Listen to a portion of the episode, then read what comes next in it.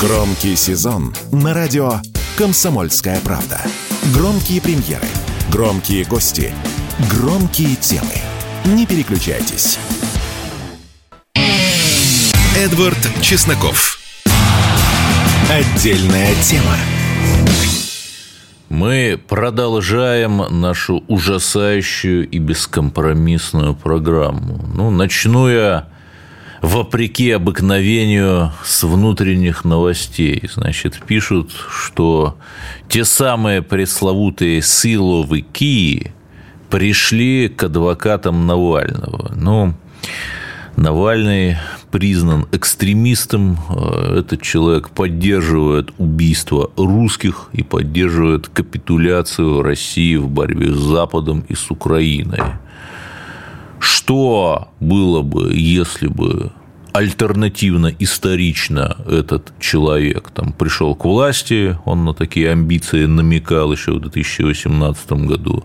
Мы видели на примере одной небольшой закавказской страны на букву А, где местный электромайданщик в военной форме, не служивший в армии ни дня, в ходе Майдана забрал власть, соросята за него прыгали-прыгали, в итоге пальцем не пошевелил для спасения своего Донбасса, ну, который тоже на А называется. 100 тысяч, даже там 120, наверное, тысяч человек стали беженцами, причем э, там я как-то не слышал, чтобы были какие-то широкие мероприятия, потому чтобы их принимать. Там российские даже корпорации, там Русал, по-моему, говорил, что мы примем этих беженцев. Пальцем не пошевелил, чтобы спасти вот этот вот свой закавказский Донбасс. Потому что работа у человека такая – и вот к адвокатам э, господина единого безальтернативного лидера оппозиции пришли силовики. И тут вопрос очень тонкий. С одной стороны, безусловно, адвокатура и персона адвоката священна, трогать его не надо. Но, с другой стороны, как-то странно так получается, что соцсети, в том числе в запрещенных соцсетях, этот самый э, либералиссимус всей Руси как-то ведет. И единственное предположение заключается в том, что он через адвокатов, ну не скажу передает, может передавать записочки, как Ленин молоком из хлебной чернильницы, всем, чтобы они уже дальше передавали это администратором его соцсетей. Но еще раз, это только предположение. Только предположение. Но, понимаете, можно ли говорить, что адвокаты здесь независимы, или что они вот целенаправленно работают на поддержку экстремистского сообщества, потому что мы регулярно видим со стороны этого персонажа экстремистские призывы.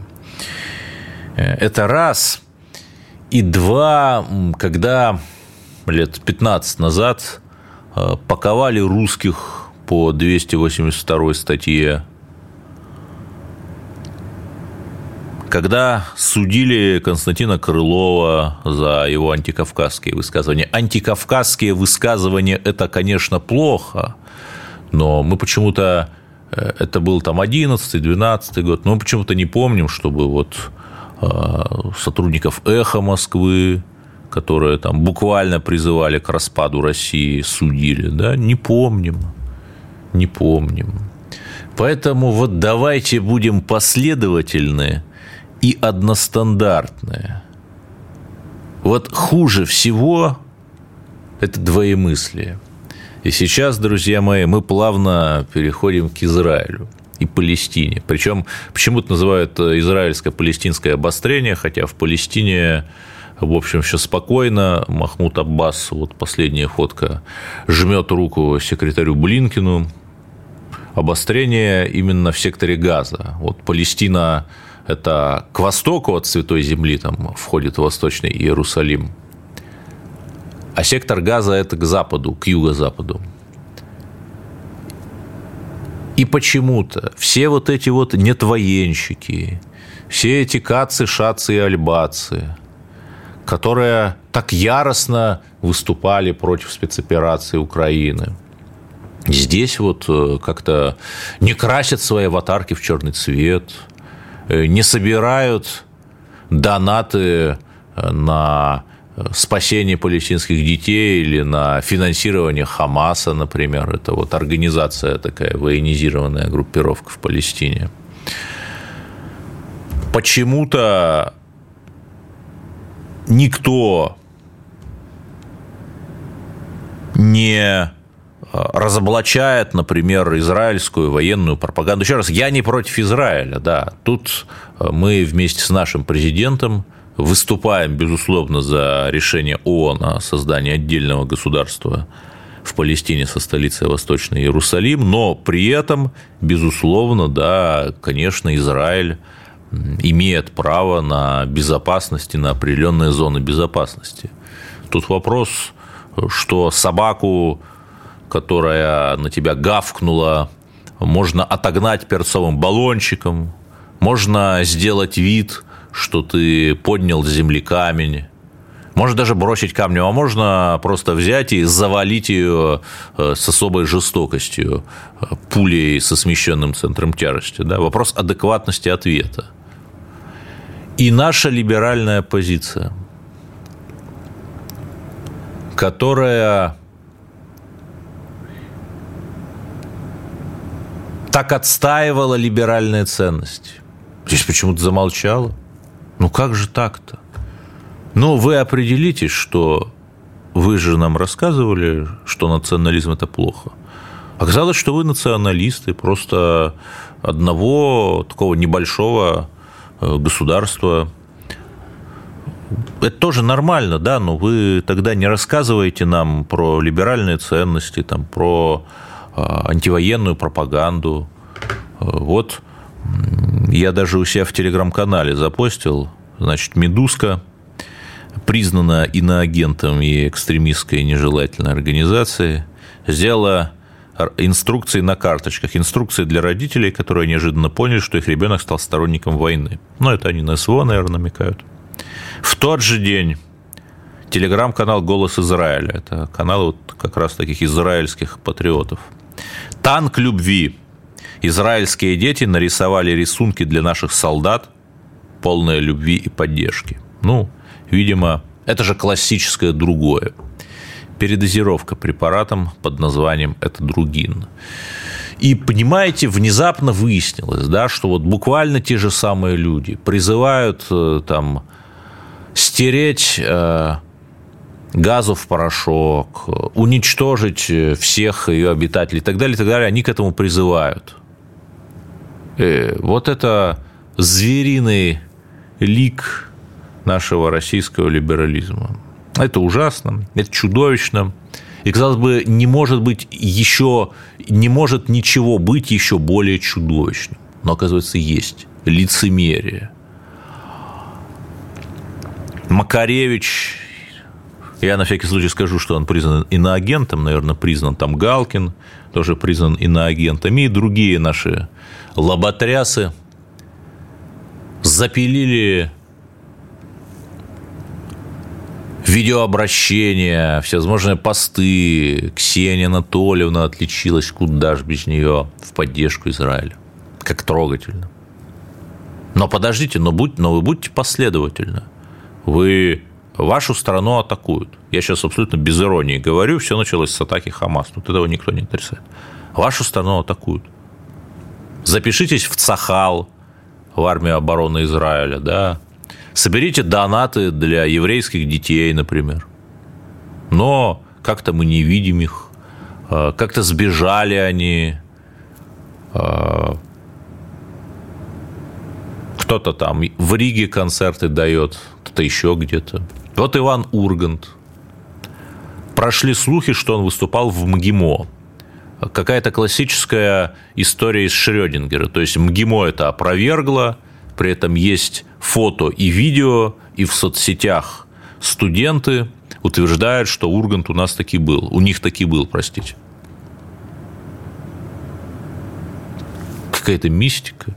Шрёдингеровщина. Ну ладно, допустим, непонятно, то ли бывший, то ли не выступавший в МГИМО господин Ургант. При этом есть публикации в СМИ еще от 2018 года, что якобы там у него есть, э, у него может быть гражданство Израиля. Так со знаком вопроса скажу, да, там публикации не проверенные, но очевидно, что не чужой он.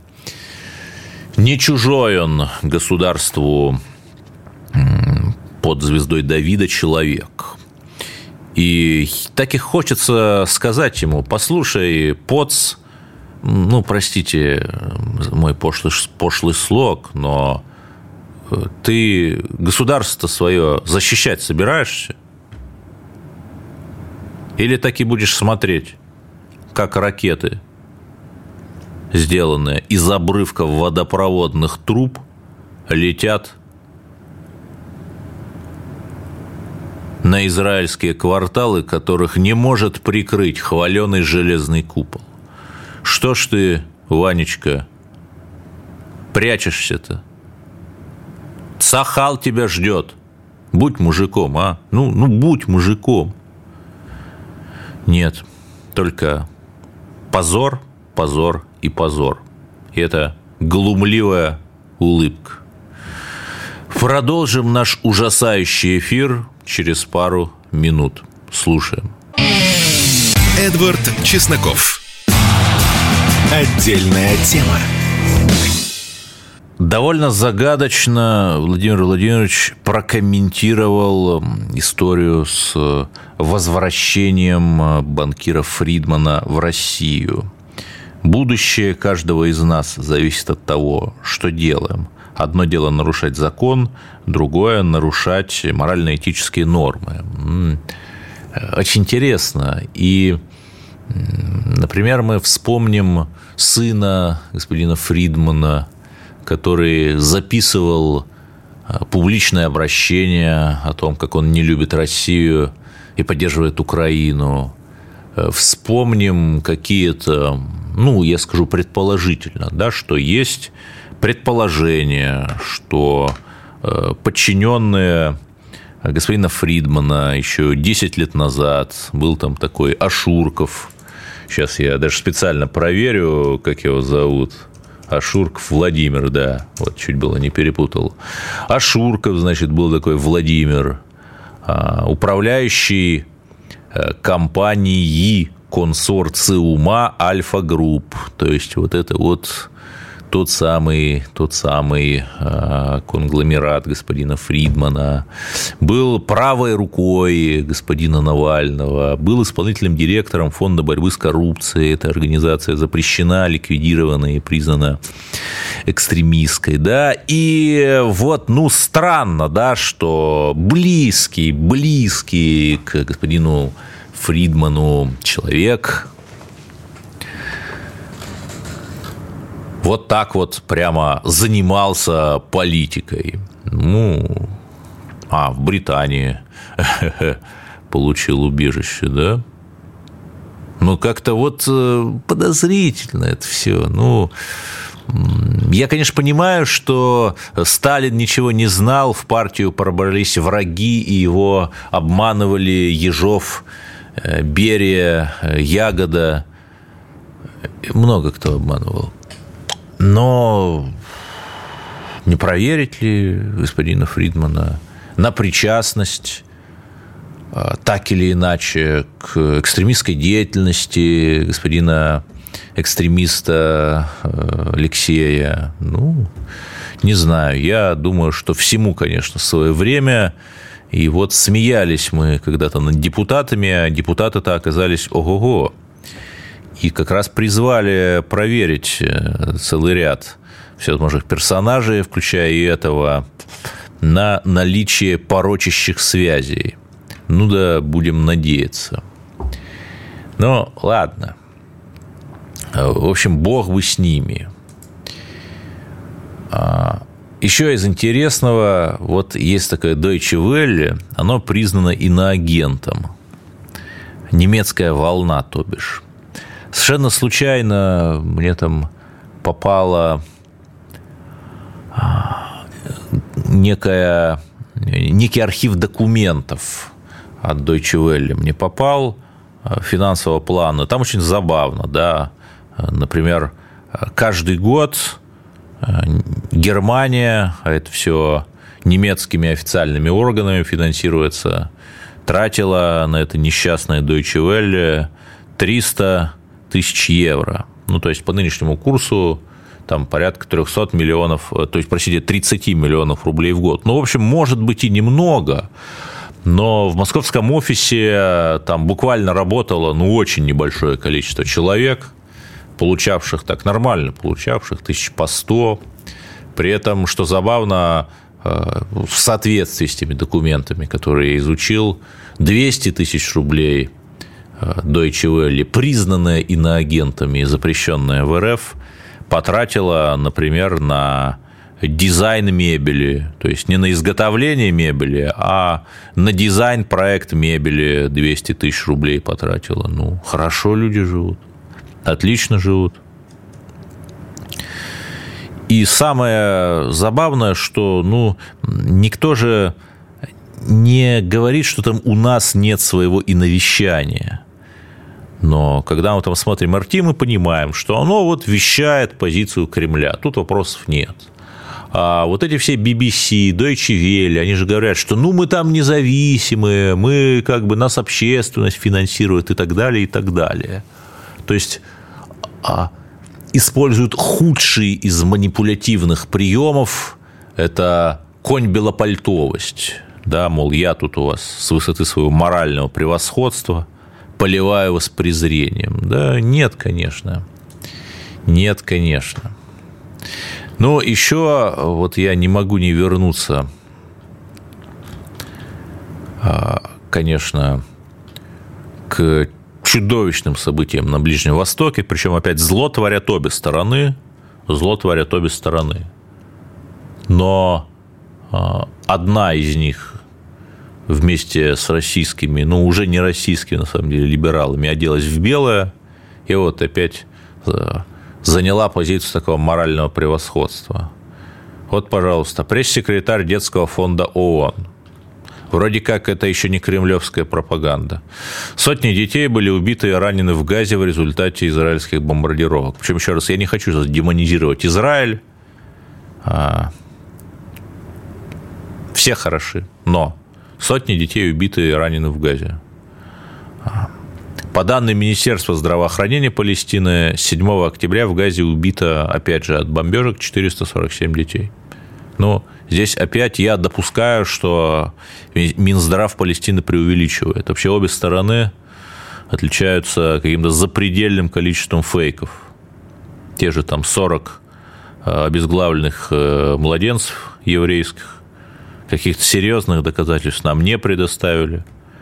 А журналистка, которая это сказала, вроде как сама не видела, а просто э, там ей что-то сказали военные, там показали некое количество мешков с трупами, но опять вы видите разницу между 40 обезглавленными детьми и неким количеством мешков с трупами. Да? Еще раз, э, предположительный фейк относительно 40 младенцев не делает то, что творит Хамас менее чудовищным, но при этом, подождите, ну зачем же ну такие тупые примитивные фейки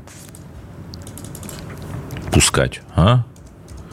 И это все э, нас возвращает к другой истории, которую уже все забыли, э, показания Наиры.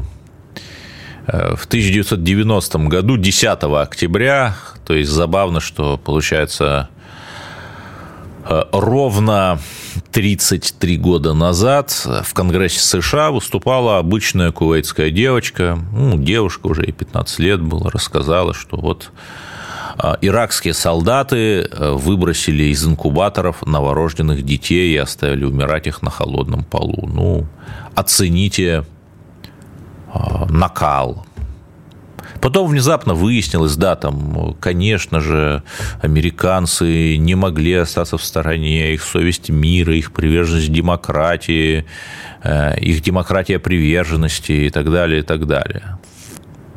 Но потом выяснилось, что вот эта девочка Наира – это дочь кувейтского посла в США была. Потом человек э, стал не просто послом, а министром нефти. То есть, ну, быть министром нефти в Кювете – это серьезная должность. То есть, буквально, значит, показания этой Наиры выдуманные американскими пиарщиками. И ничего, то есть никого, вот этого Юлиуса, Юлиуса Штрехера, одиозного пропагандиста из Третьего Рейха, его хотя бы повесили, да, а тут. То есть буквально та же самая история, значит, девочка Наира рассказывает в Конгрессе США, как э, несуществующие иракские солдаты выбросили из инкубаторов несуществующих новорожденных детей. Тоже абсолютно безо всяких пруфов. Вы должны мне поверить, э, потому что вы должны мне поверить. И ничего, понимаете, никто э, Никто не понес ответственность. И опять мы видим ровно тот же самый фейк про детей. При этом Россию регулярно обвиняют в том, что что-то она не то делает с украинскими детьми. В Артек их вывозят отдыхать. И в Орленок. Какой ужас. А вот опять же, снова вернусь к этой фразе. Пресс-секретарь детского фонда ООН Джеймс Элдер. Сотни детей, убитые в Газе, это меньше, чем за неделю. Что? Где наша совесть мира? Где э, Кац, Шац и Альбац? Нет, э, безусловно, точно так же хамасовцы убивают детей, да. Это, безусловно, чудовищно, может быть, и не в таком количестве, как нам говорят, но это происходит. Да, это ужасно. Хорошо, где осудили Хамас? Где ваше осуждение э, в адрес Цахал, который убивает, э, буквально убивает израильских детей, там белым фосфором их засыпает? Ну, молчание. Позор вам. И, понимаете, ну это же все плохо кончится, потому что Европа, которая ничего не сделала против роста Третьего Рейха, за чудовищно заплатила за свою слепоту намеренную. Целые города Европы были стерты с лица земли. Ну, не знаю. Такое ощущение, что история ничему не учит. И самое главное – как сказал покойный Лимонов, будьте с Россией, она всегда на стороне правды в международных конфликтах. Продолжим после новостей. Эдвард Чесноков. Отдельная тема. Продолжаем наш э, непростой, ужасающий эфир. И сразу скажу, информация о том, будто эмир Катара пригрозил перекрыть поставки газа катарского в Европу, повторяя знаменитый кризис энергетический 73 года. Это фейк, не ведитесь. Телеграмная утка. Но тут что интересно, если заглянуть с другой стороны, ведь это действительно возможно. Если, не дай бог, конечно, боевые действия на Ближнем Востоке расширятся – а нефть, да и, в общем, сжиженный природный газ, он через Советский канал в значительном количестве поступает. Что будет а? Готовы ли к этому всему э, всевозможные байденисты и другие странные личности? Я думаю, что нет они абсолютно не умеют э, считать даже на два шага вперед. Вот мы готовы, мы готовы. Вот Владимир Путин прилетел в Кыргызстан. Это его первый зарубежный визит в 2023 год. Тем самым мы подчеркиваем, что Центральная Азия для нас – это важнейший, приоритетнейший регион – более того, человек, э, которого я знаю лично, он когда еще только моя радиопрограмма не начиналась, я уже сомневаюсь, что вы помните, но это был э, конец 15-го, начало 16 -го года. Э, Денис Валерьевич Фомин Нилов стал ректором славянского университета в Кыргызстане. Это такие забавные артефакты ельцинской эпохи, но э, не все было плохо. Вот, например, тогда, в начале 90-х, на волне распада СССР, э, на каких-то остаточных инстинктах самосохранения были созданы э, такая организация, как ОДКБ, и были созданы вот эти вот университеты с Таджикистаном, с Кыргызстаном, с Арменией. Вот сейчас еще с Туркменией строится. Например, Садыр Жапаров, нынешний, нынешний президент Кыргызстана, как раз закончил вот этот самый э, русско-кыргызстанский славянский университет в Бишкеке. То есть э, эти учебные заведения реально работают на то, чтобы э, давать лучшее, качественное русское образование э, перспективным представителям местных элит. И, в общем, я счастлив, что такой достойный э, человек, прекрасный ученый, э, эксперт по европейской политике, историк, борец с фальсификацией истории Денис Фоминилов стал ректором этого университета в Бишкеке – я думаю, что этот важный проект будет перезагружен и будет нести русское слово еще активнее туда, в Центральной Азии. Так что есть хорошие новости. Ну а мы, между тем, продолжим. Опять же, количество вот это тоже тест. Количество прорывных двусторонних соглашений между Москвой и Бишкеком, подписанное сейчас с нами в Центральной Азии, оно огромно. Например, мы там будем строить электростанции. И это, в общем, хорошо, потому что уже даже Китай в Африке а, строит промышленные зоны – Э, чтобы местные жители там получали работу, потому что там рабочая сила, конечно, уже намного дешевле, чем в Китае, чтобы получали работу, а, делали те товары, которые раньше там делали в Китае, но в итоге Китай все равно контролировал бы конечный продукт и э, получал сливки от всех доходов э, от производства в этих промышленных зонах, потому что он сам же за ними стоит. Вот я думаю, нас ждет что-то э, наподобие этого. Ну и вот я, опять же, хотел бы предостеречь вас от такой чрезмерной нелюбви к мигрантам, в том числе и Центральной Азии. Нет, я не говорю, что они святые, но они люди такие же, как мы. Вот это надо тоже понимать. И я надеюсь, что наша великая русская культура всех подведет под какой-то вот какой-то общий знаменатель. Вот, например, один узбекистанец написал стихи, которые я не могу не процитировать. Раз за раз этот мразь под названием ВСУ атакует Москву, столицу великую державу, нашу родную святыню. Но все попытки врага четко, наш ПВО работает отчетно.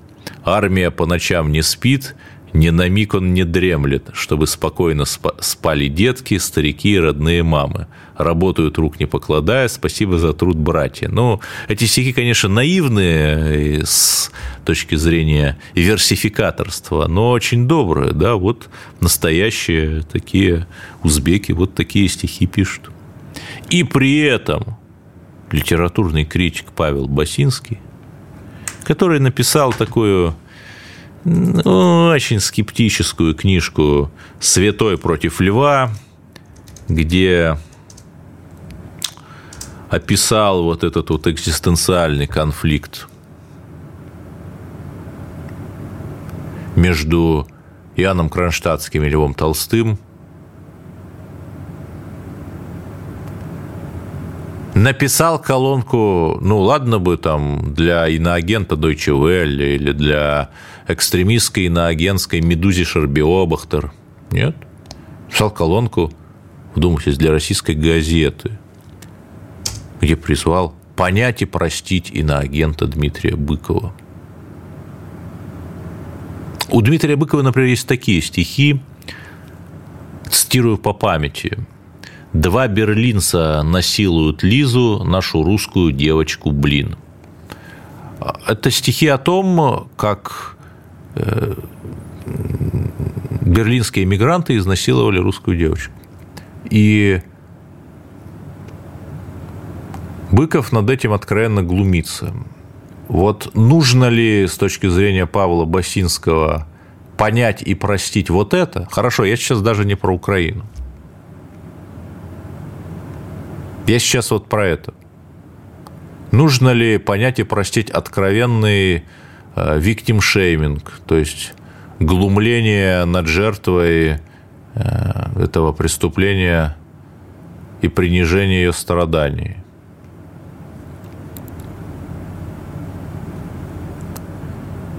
Я не знаю, я думаю, что Павел Басинский недалеко ушел от тех вот этих либералов, которые, выступая против войны, требуют разбомбить Палестину. Против войны они так выступают. Позор им всем, конечно же. Но продолжим. Странная история происходит с крестами. Вот мой коллега Грищук,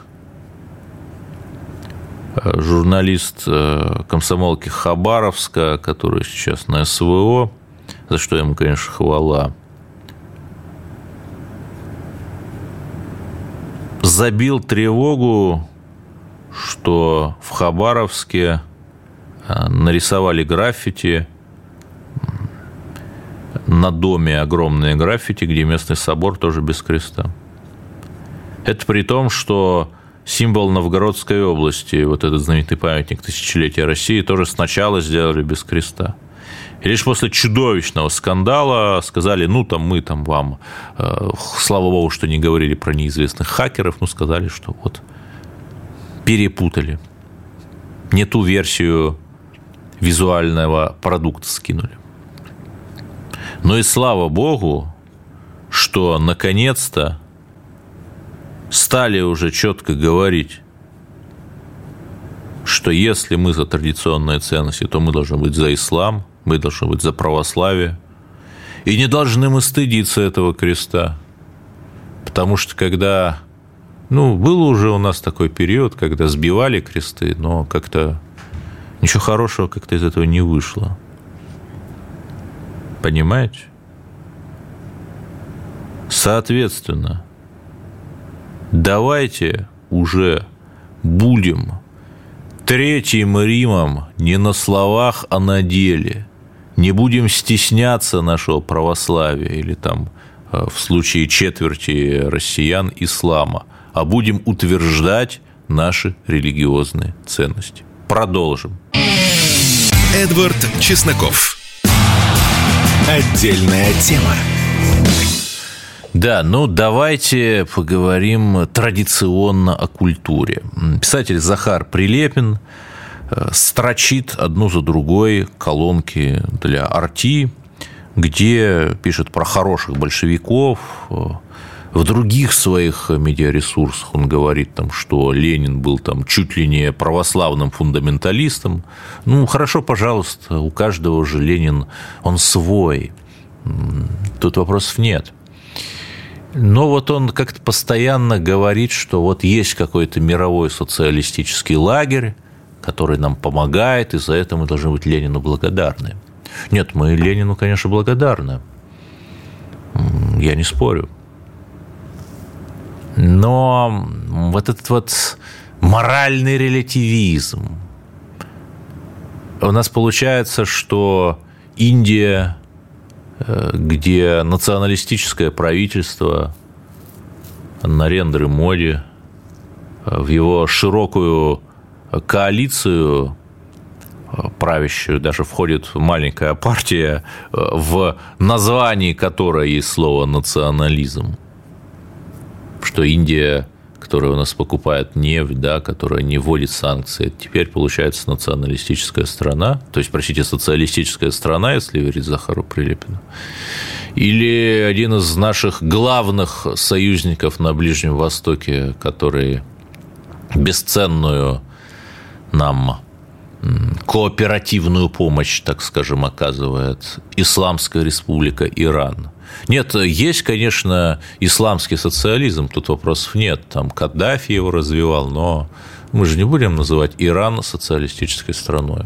Или, может быть, Венгрия, где буквально правый националист Виктор Орбан, единственная страна в Евросоюзе, которая открыто выступает против поставок Украине оружия. Это, видимо, тоже какая-то социалистическая страна.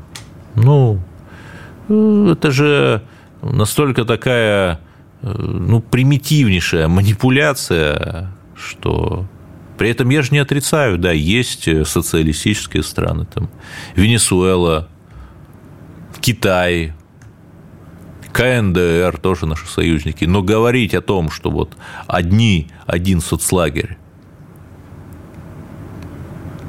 нам помогает, но это полный бред. Притом, притом, опять, что значит помогает соцлагерь?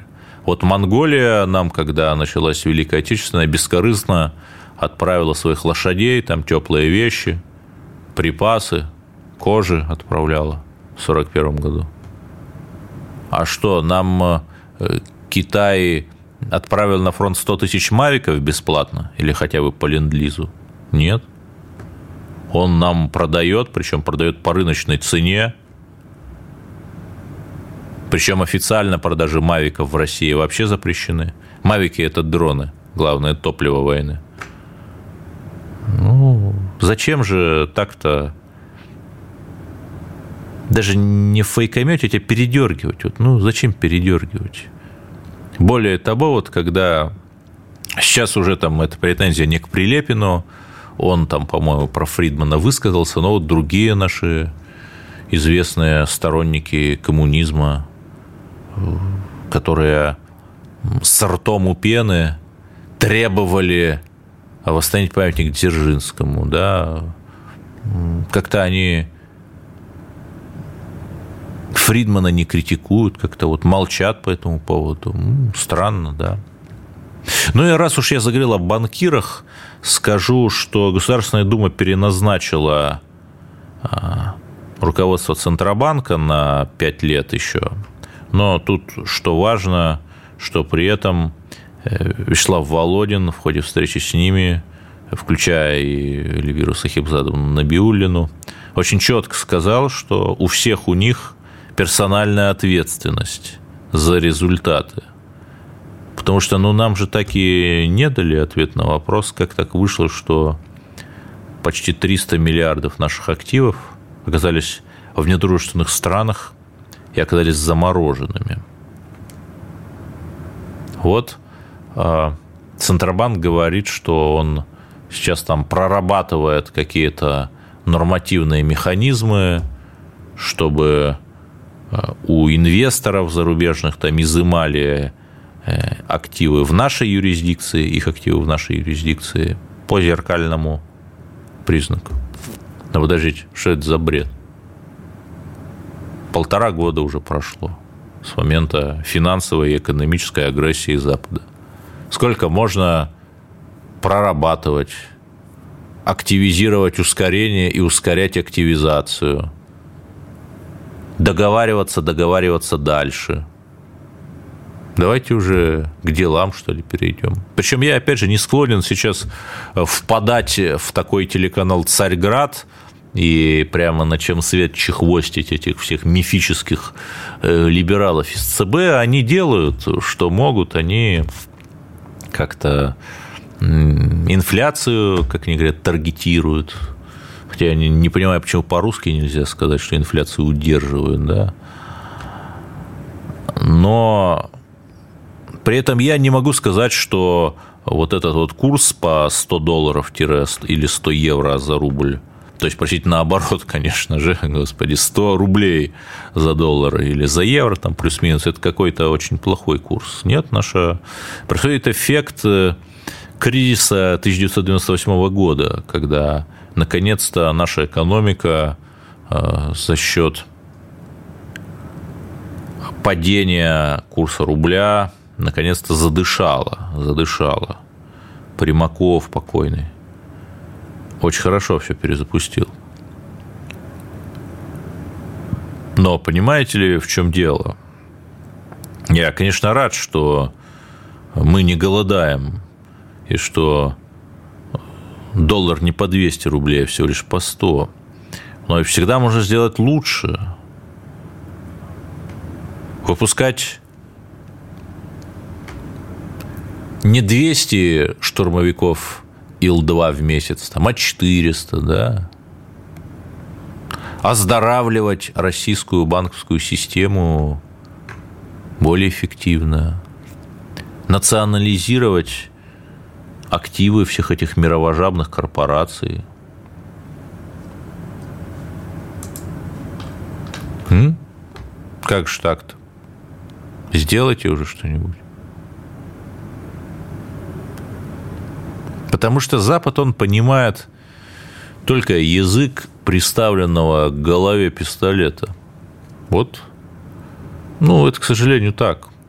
Вот когда мы очень толсто намекнули, что если Литва не разблокирует транзит в Калининградскую область, то мы ЕС намекнули, то они получат Сувалкский коридор, если вы понимаете, о чем я, то ЕС как-то сразу же чик-чирик пошел навстречу. Ну, вот. Понимаете, да? Это и есть наш козырь, что нам же ничего не жалко. Мы вполне можем а, придумать лучшее применение тем западным активам, а, которые находятся в нашей юрисдикции. Я вообще не понимаю, почему, я это говорю из эфира в эфир, почему микрофинансовые организации с пропиской э, в самых адово-русофобских странах Латвии, Литве, Эстонии прекрасно в России функционируют обирают наших пенсионеров, выводят деньги за рубеж. Как так? Неужели ничего нельзя сделать? Я оставлю это в пространство, как такой глаз вопиющего в пустыне. Ну, пусть будет. Пусть будет. Понимаете, да? Вот оно. И самое главное, друзья мои, что несмотря на все провокации, когда там определенные исламистские экстремисты в небольшом количестве там призывали к еврейским погромам в пятницу 13 мы видим, что люди, особенно у нас, сохраняют трезвость и спокойствие. Э, Ближний Восток – это не наша война, и мы здесь призываем к миру – вот это и есть то главное, что я хочу вам сказать. У нас уже подходит эфир к концу, поэтому любите нашу прекрасную родину Россию, верьте в нашу победу, потому что эта победа исторически предопределена и неизбежна. Сто лет назад Запад и США победили в Первой мировой. Сейчас они проиграют, потому что мы сильны, а они слабы. Их дом разделен, а наш дом, наоборот, собирается и обретается воедино. Это и есть то главное и хорошее, что мы должны знать. И пусть это вот в эти осенние выходные, это знание согревает ваши сердца и души. Слушайте радио «Комсомольская правда», и о новых русских победах вы узнаете первыми. Эдвард Чесноков. Отдельная тема.